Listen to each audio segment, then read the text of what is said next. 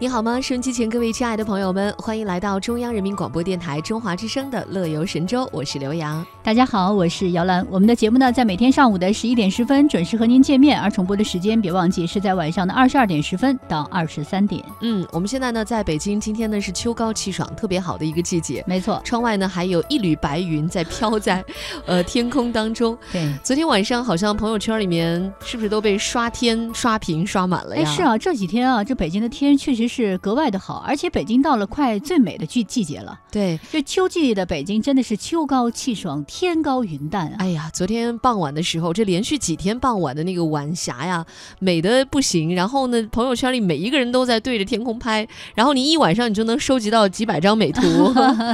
当然，九月份确实呢也有很多的呃大会哈，都会在北京、天津来举办。是的，那么九月份的时候呢，世界经济论坛新领军者年会暨天津夏季达沃斯论坛会在天津举行，这个离北京也非常近哈，嗯现在坐动车的话半个小时就能到了。没错。呃，届时呢，这个据说还会有很多志愿者啊，现在已经有一些大学生呢都已经报名，能够当这次达沃斯论坛的志愿者了。其实从今年六月份开始，这个论坛的志愿服务就已经正式开始招募了啊！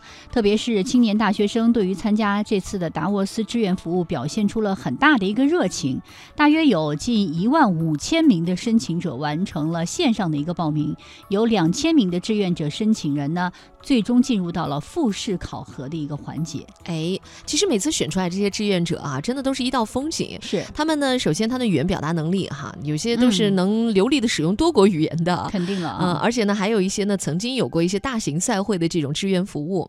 当年像北京奥运会的时候啊，很多嗯志愿者就贡献了非常大的力量。